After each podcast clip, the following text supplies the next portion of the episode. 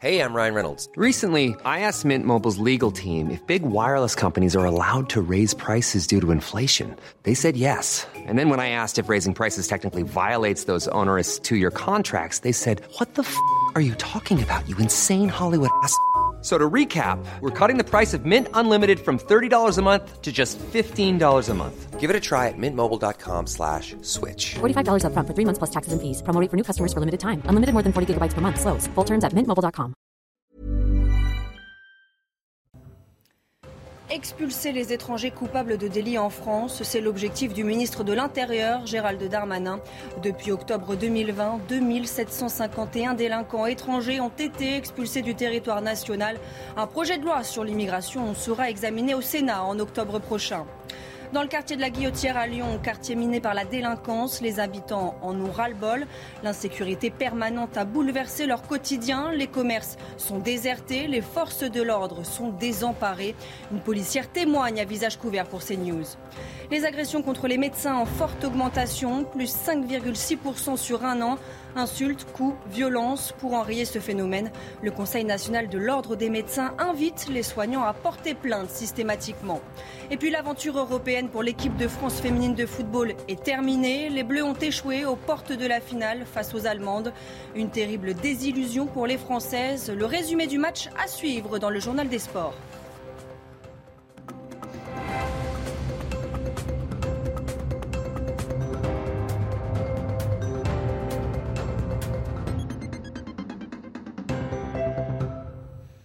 Bonsoir à tous, je suis ravie de vous retrouver pour l'édition de la nuit. À la une, plus de 7 Français sur 10 souhaitent une diminution considérable du flux d'immigration sur le territoire national. Résultat d'un sondage CSA pour CNews, vous le voyez. Alors, quels sont les enseignements à retenir de cette étude? Élément de réponse avec la directrice de clientèle du pôle Society chez CSA. Ce qui est intéressant de voir ici, c'est que cette euh, opinion aujourd'hui, elle traverse en fait de manière très homogène euh, la société française. Que euh, l'on soit euh, un homme, une femme, que l'on soit jeune, d'âge intermédiaire, senior, quelle que soit sa profession, CSP+, CSP-, etc. Le constat, il est en fait très similaire et les résultats sont, sont très proches. Le sujet fait écho à l'actualité après l'agression de trois policiers dans le quartier de la Guillotière la semaine dernière par un délinquant multirécidiviste né en Algérie.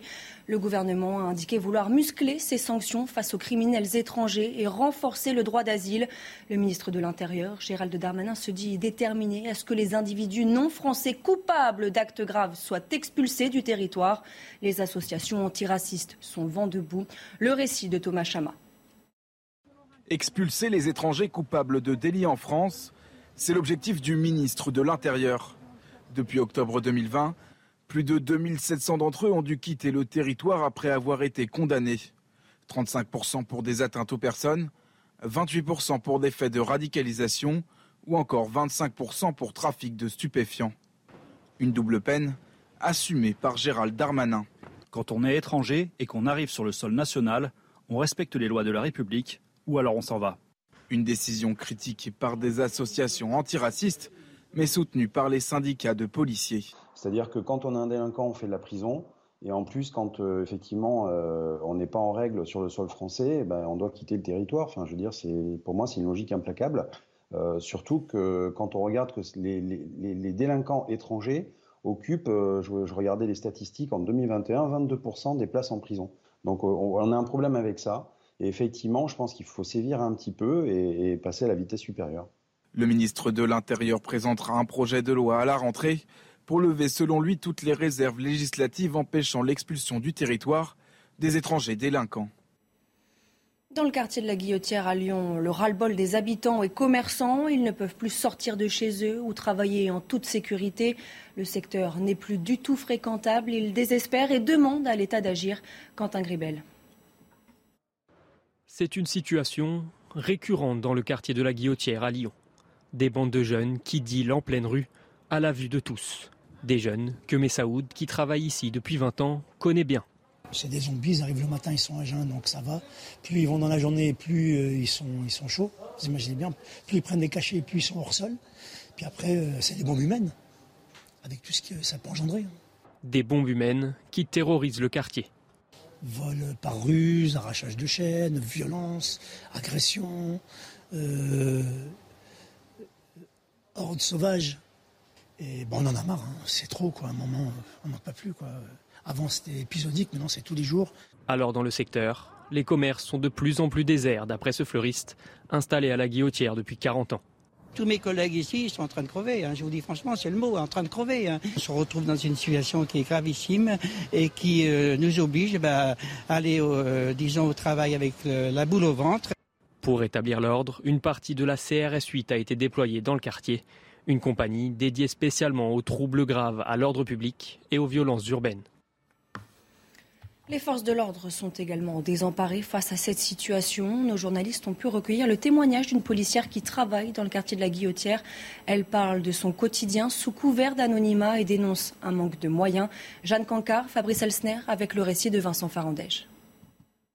Interrogée par notre équipe, cette policière nous donne son ressenti quant aux conditions de travail à Lyon et particulièrement dans le quartier de la Guillotière. Selon elle, les étrangers en situation irrégulière y affluent, rarement par hasard. Nous avons choisi de l'appeler Virginie et de modifier sa voix. Les passeurs, ou en tout cas les réseaux en place, leur conseillent de venir sur des endroits euh, plus faciles, plus accessibles pour avoir des, euh, des, faux documents, pour avoir des logements, pour trouver du travail au black. Et notamment, Lyon et le quartier euh, en particulier la Guillotière. Des interpellations comme celle-ci filmée hier, il y en a tous les jours. Selon Virginie, il s'agit pour beaucoup d'étrangers en situation irrégulière. Elle estime que les mesures prises pour les éloigner du territoire sont inefficaces, et notamment les centres de rétention. Ceux qui se retrouvent dans un centre de rétention sont relâchés à l'issue parce qu'on euh, n'arrive pas soit à identifier leur pays d'origine parce qu'ils cachent leur passeport, soit euh, on n'arrive pas à avoir un laissez-passer du pays concerné. Donc après, c'est le chien qui se met la queue. On va les réinterpeller quelques semaines après, quelques mois après, et rebelote à nouveau une mesure. Ça, c'est notre quotidien.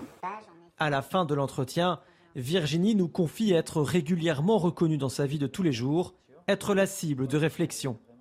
Elle refuse de céder à la peur, mais se dit particulièrement vigilante.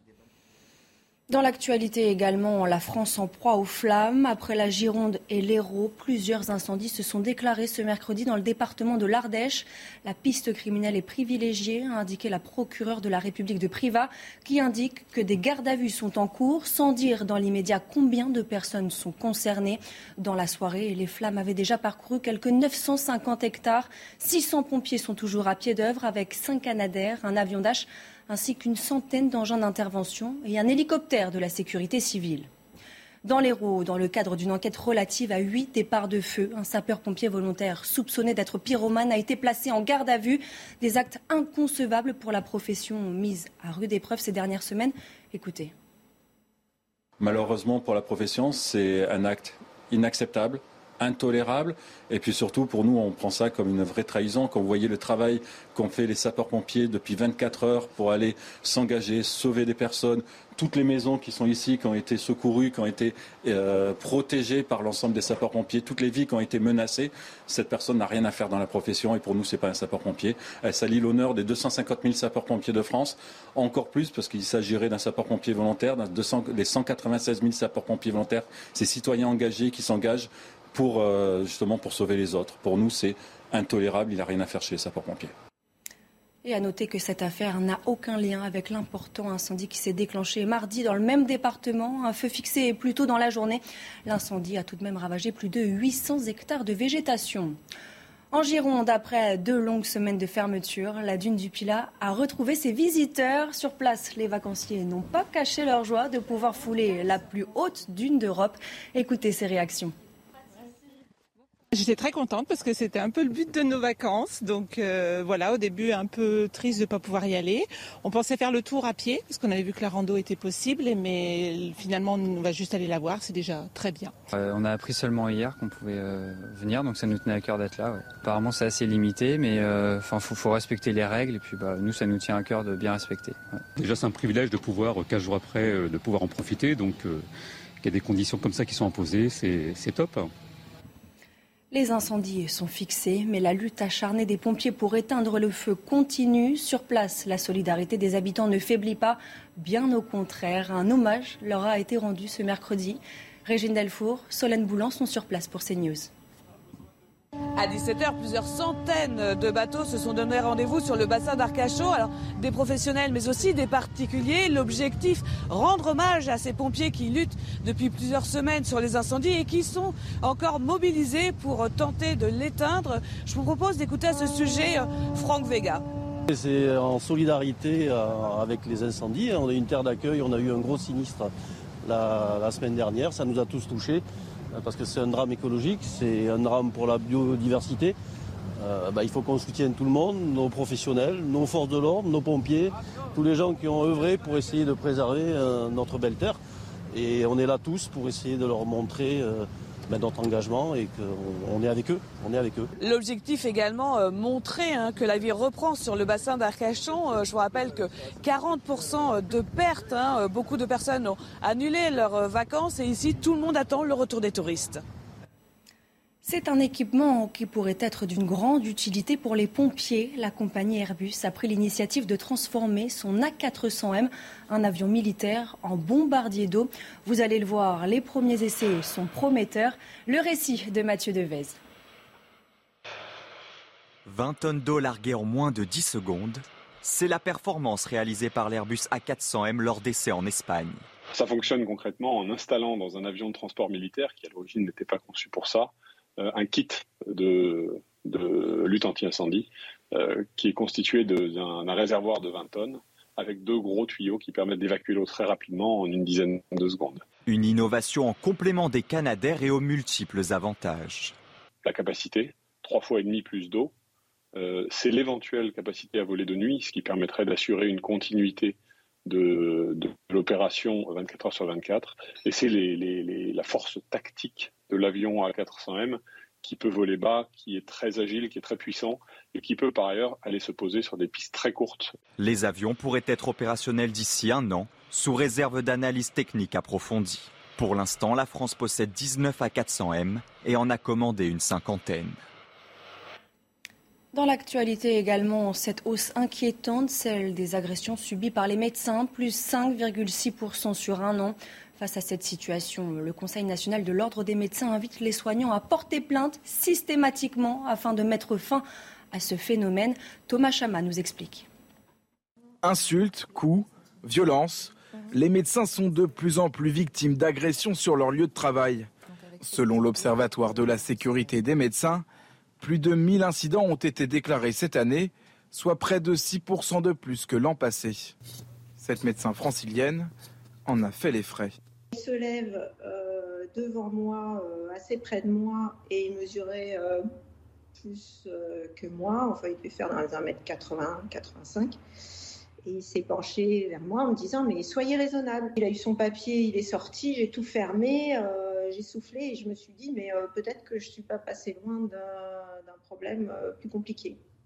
Un cas loin d'être isolé, selon la présidente de la commission Vigilance, Violence et Sécurité des médecins dans le Nord. Dans les cabinets médicaux, qu'est-ce qui se passe? Euh, Les patients parfois exigent un arrêt de travail, exigent un médicament, exigent être pris à l'heure. Le médecin ne peut pas avoir de temps de retard. Alors tout de suite, d'un seul coup, quand il se passe quelque chose, un petit, un petit accro comme ça dans la consultation par rapport à une exigence particulière, à un refus du médecin, euh, quelques patients montent dans les tours.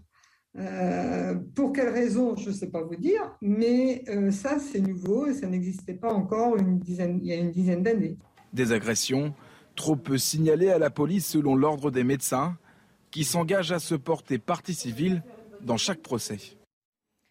En Afrique, Emmanuel Macron accuse la Russie d'être une puissance coloniale et de mener une nouvelle forme de guerre hybride dans le monde. Depuis son arrivée sur le continent africain, le président de la République multiplie les critiques envers Moscou.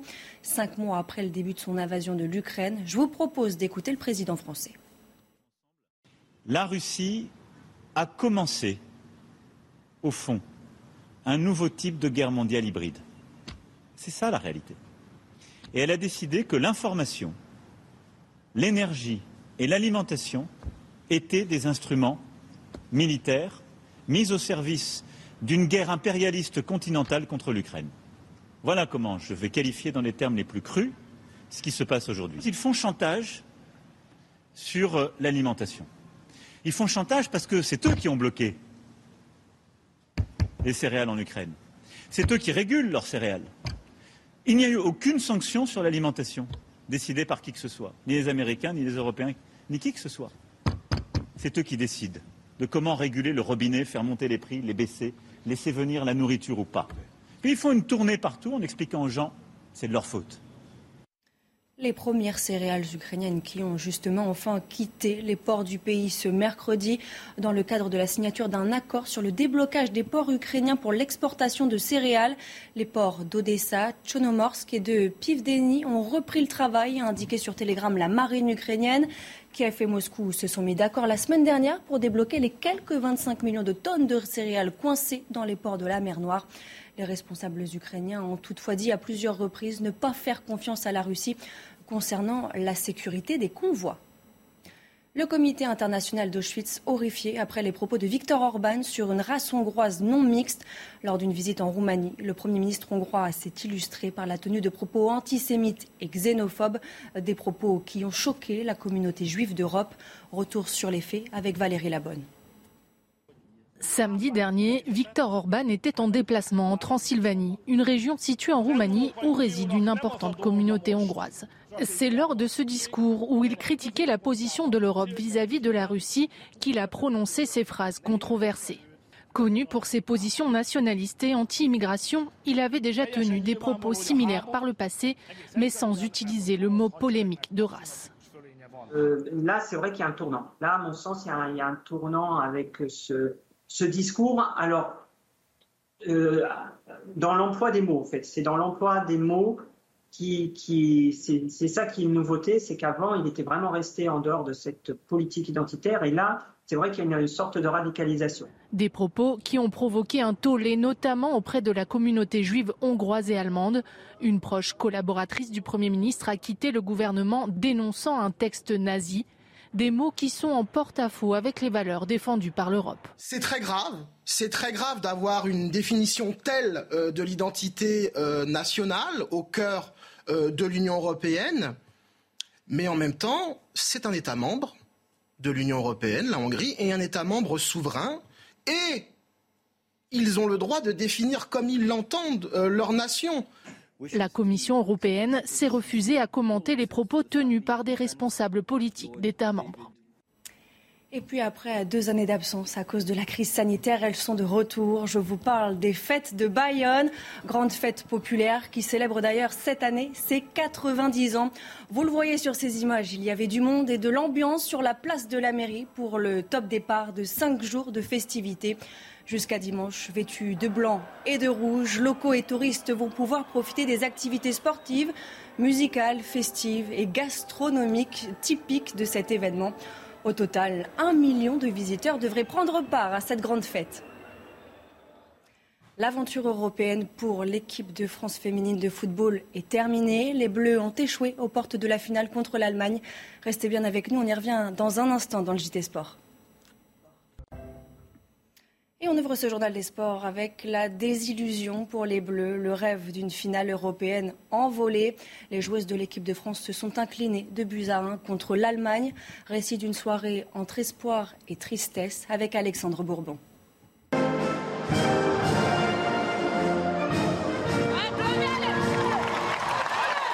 Une équipe de France concentrée et déterminée pour aller chercher une première finale internationale dans son histoire. Voilà la mission des Bleus face à des Allemands d'octuple championne d'Europe et grandissime favorite.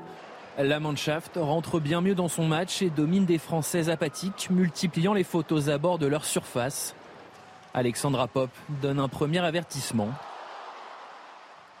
avant de donner un avantage logique aux siennes. Avec Hout, nouveau centre dangereux, but But de Alexandra Pop. Les Bleus n'y sont pas. Wendy Renard exige une réaction, une consigne appliquée à la lettre par Kadidiatou Diani. Kadidiani qui a pris possession du ballon. Frappe de Diani. Oh oui, oui, le but Avec ce coup de billard, le poteau et Fromm qui prolonge. Un partout à la mi-temps, un score inespéré. Corinne Diacre doit changer ses plans et faire rentrer Selma Bacha au retour des vestiaires.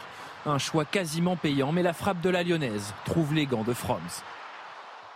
Les Bleus bousculent les Allemands en deuxième mi-temps. Les occasions se multiplient et Diani à son tour est à deux doigts de donner l'avantage à ses coéquipières. Mais alors qu'on ne les attendait plus, les Allemandes font parler leur expérience grâce à leur inévitable capitaine. Avec ce nouveau centre, la tête de Pop Oh, elle est incroyable, Alexandra Pop qui redonne l'avantage à l'Allemagne L'équipe de France ne s'en relèvera pas, score final 2 buts à 1. Les Bleus sortent de cet Euro 2022 aux portes de la finale. Du football toujours et cette bonne nouvelle pour les supporters des Girondins de Bordeaux. Le club reste finalement en Ligue 2. Le comité exécutif de la Fédération française de football a voté pour la réintégration des Girondins en deuxième division. Après être passé près du dépôt de bilan, Bordeaux jouera son premier match de championnat ce week-end contre Valenciennes. On termine ce journal des sports avec le Tour de France féminin. La Suissesse Martin Reusser a remporté ce mercredi la quatrième étape à Bar-sur-Aube. Elle est partie en solitaire à 23 km de l'arrivée, un pari gagnant. Jamais le peloton ne reviendra sur elle. La Française Evita Music termine deuxième. Mariam Voss, elle, conserve son maillot jaune après une étape plutôt tranquille. Expulser les étrangers coupables de délits en France, c'est l'objectif du ministre de l'Intérieur, Gérald Darmanin. Depuis octobre 2020, 2751 délinquants étrangers ont été expulsés du territoire national. Un projet de loi sur l'immigration sera examiné au Sénat en octobre prochain. Restez bien avec nous, on y revient dans quelques instants sur CNews. Retrouvez tous nos programmes et plus sur cnews.fr.